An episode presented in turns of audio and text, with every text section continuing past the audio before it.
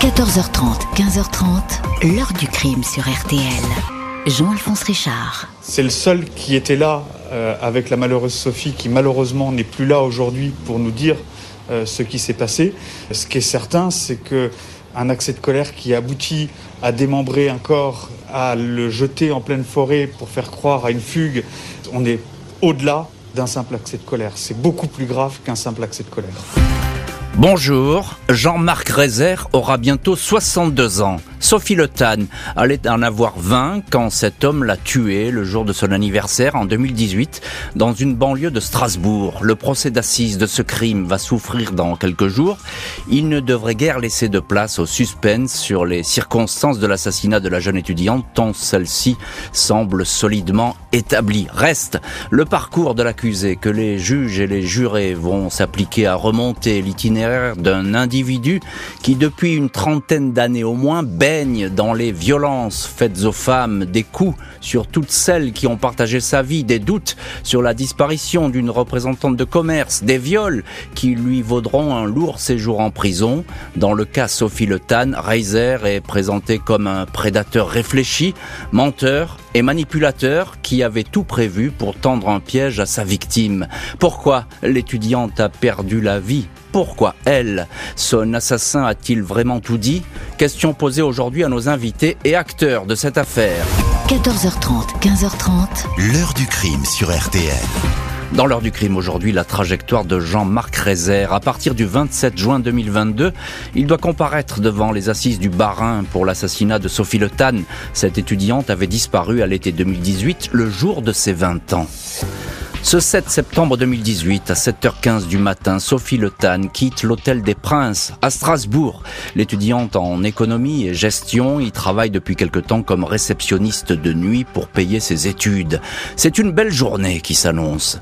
Elle va, en fin de matinée, retrouver le village de Cernay, près de Mulhouse, à une heure de train de Strasbourg, là où elle habite avec ses parents. Avec eux, elle va fêter son 20e anniversaire. Mais avant cela, Sophie a prévu de visiter un petit appartement dans le quartier de Schiltigheim, au numéro 54 de la route de Bischwiller. Elle a échangé des SMS la veille avec le propriétaire. Rendez-vous a été fixé à 9h, en fin de matinée. La mère et la sœur de Sophie commencent à s'inquiéter de son retard. Elle ne répond pas aux appels. Son portable cesse d'émettre à 14h49 précise. On craint un accident. Sa dernière localisation donnée à des amis via la messagerie Snapchat établit sa présence à 8h30 du matin environ près de la route de Bischwiller à Schiltigheim. La police est alertée.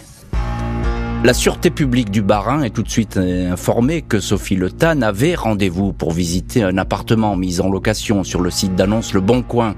C'est dans ce quartier de Schiltigheim que son téléphone s'est éteint. Les policiers quadrillent les lieux. Un chien pisteur est envoyé sur place. Un cours d'eau est sondé sans résultat.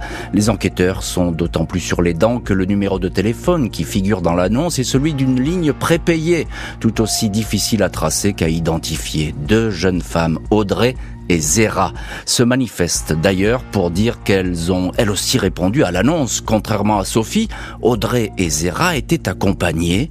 Le loueur ne s'est jamais présenté. Ces témoins évoquent la voix au téléphone d'un homme sûr de lui, sérieux, mais évasif quant à la localisation exacte de l'appartement. Au fil des jours, les vérifications établissent qu'un seul et même individu se cache derrière les numéros des petites annonces. Les experts croisent diverses connexions jusqu'à ce qu'un nom apparaisse, celui de Jean-Marc Rézère. Alors âgé de 58 ans, casier judiciaire lourdement chargé, il a notamment été condamné en 2001 à 15 ans de prison pour une série de viols. Il apparaît comme un homme violent, un délinquant de longue date.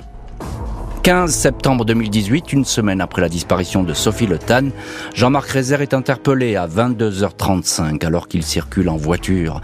Il est placé en garde à vue. Il dit ne pas connaître l'étudiante, ne pas avoir posté d'annonce immobilière. Je n'ai rien à voir dans cette disparition et c'est tout. Vous devez vous contenter de ça. Vous avez bien vu, il n'y a rien chez moi. Vous ne l'avez pas trouvé, répond-il abruptement. Les enquêteurs n'ont en effet rien trouvé dans l'appartement au sixième étage du 1 rue Perle à Schiltigheim. Des fenêtres, on peut apercevoir l'endroit où les étudiantes avaient rendez-vous pour répondre aux annonces. Il les a peut-être observées. Dans le logement, la police scientifique ne tarde pas toutefois a relevé des éclaboussures de sang avec l'empreinte génétique de Sophie Le Tan, notamment dans la salle de bain. On trouve également sur place une photo de Françoise Oman, une représentante de commerce disparue en 1987, affaire pour laquelle Rezer avait été un temps soupçonné. Il dit n'avoir rien fait à Sophie Le Tan. Il est mis en examen pour enlèvement, séquestration et assassinat. Le suspect dément, mais les éléments à charge ne vont cesser de s'accumuler contre lui. Il va alors multiplier les versions sans jamais dire toutefois où pourrait se trouver l'étudiante. 5 octobre 2018, un mois après la disparition, Jean-Marc Rézer est interrogé par le juge d'instruction. Il répète qu'il n'a rien à voir avec un assassinat. Si assassinat il y a eu, précise-t-il. Puis sa version change. Il dit qu'il connaissait un peu Sophie Le Tan. Il l'avait croisée au restaurant universitaire. S'il a menti, c'est qu'il craignait d'être accusé quand les journaux ont évoqué la disparition. Ce 7 septembre, il l'a croisée au bas de chez lui. Elle s'était blessée à la main gauche, elle saignait. Il a à son domicile pour qu'elle puisse se désinfecter et poser un pansement. Deux témoins certifient avoir vu Sophie Le Tan devant l'ascenseur du 1 rue Perle, mais elle était seule, n'était pas blessée et tenait son téléphone. Rézère indique qu'après son départ, il a essuyé des gouttes de sang se trouvant dans la cuisine et la salle de bain. Il ajoute qu'il a jeté le mouchoir et les compresses. Sophie ne serait restée chez lui qu'un quart d'heure, elle n'avait pas l'air inquiète. Rézère s'en tient à cette version. 8 janvier 2019, de nouvelles expertises plus poussées sont menées dans la cave de Jean-Marc Rézère à l'aide d'un procédé électroluminescent. Du sang apparaît ainsi sur un t-shirt gris dans un sac noir. Une scie à métaux qui a été parfaitement nettoyée se révèle en fait couverte de sang des deux côtés de la lame. L'empreinte génétique de Sophie Le est isolée sur le manche de l'outil. On la retrouve encore sous les semelles de chaussures portées par Rézère ainsi que sous la barre de seuil de la cuisine. La présence de ces traces par une contagion. Il a serré la main de Sophie quand elle l'a quitté, il a sans doute transporté son ADN en touchant certains objets. Il ne lâche rien. J'étais en ville l'après-midi, je ne vois pas comment j'aurais pu séquestrer quelqu'un. Pour l'assassinat, ça reste à établir. Les mois passent, Jean-Marc Rézère continue à se dire étranger à la disparition, même si les enquêteurs ne le croient pas. La police enchaîne les auditions de témoins. Plusieurs occupants de l'immeuble se souviennent d'odeurs de putréfaction au mois de septembre 2018. Une voisine dit avoir croisé Reiser deux semaines avant son interpellation avec deux grands sacs poubelles bien remplis. Sa dernière compagne, Anne M, est interrogée.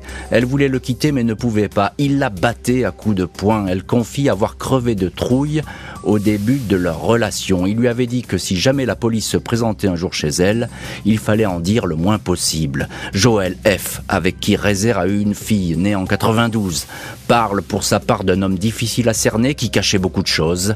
Elle aussi a subi ses violences, a failli avoir le nez fracturé, a eu un œil au beurre noir, mais n'a jamais déposé plainte.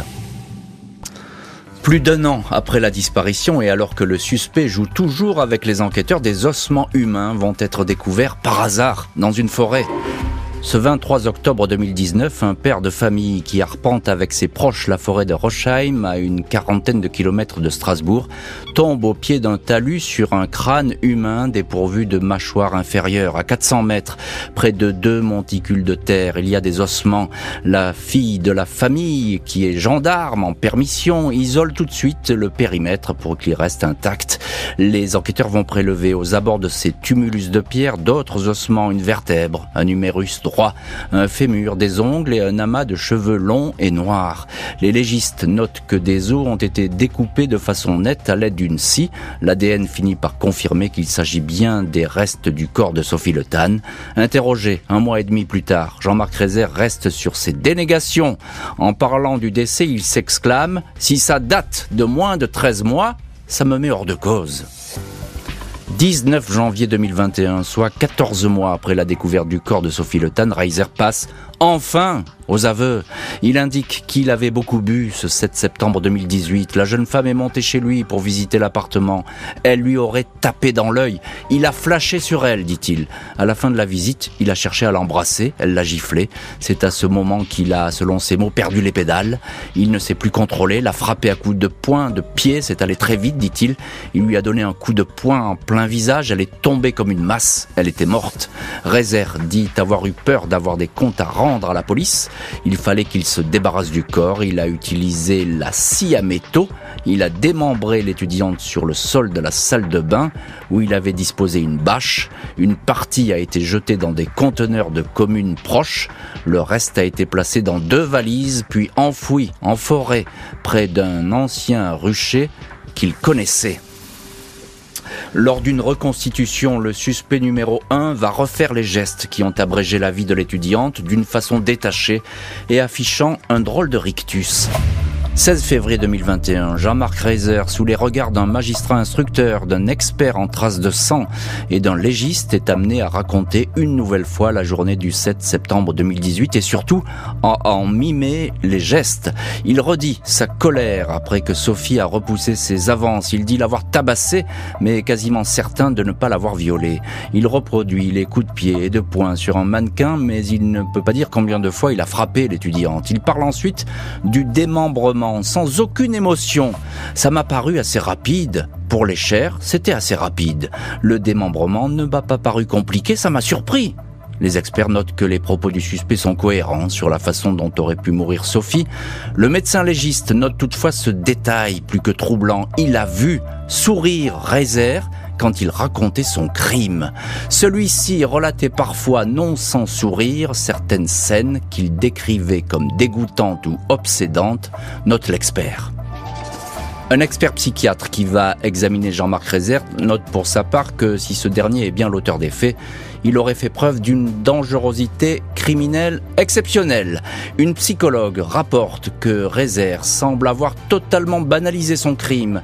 Devant elle, le suspect a ainsi tenu ses expressions. Personne n'est jamais à l'abri de péter un câble, ou encore, même quelqu'un qui n'a jamais rien fait peut un jour commettre l'irréparable.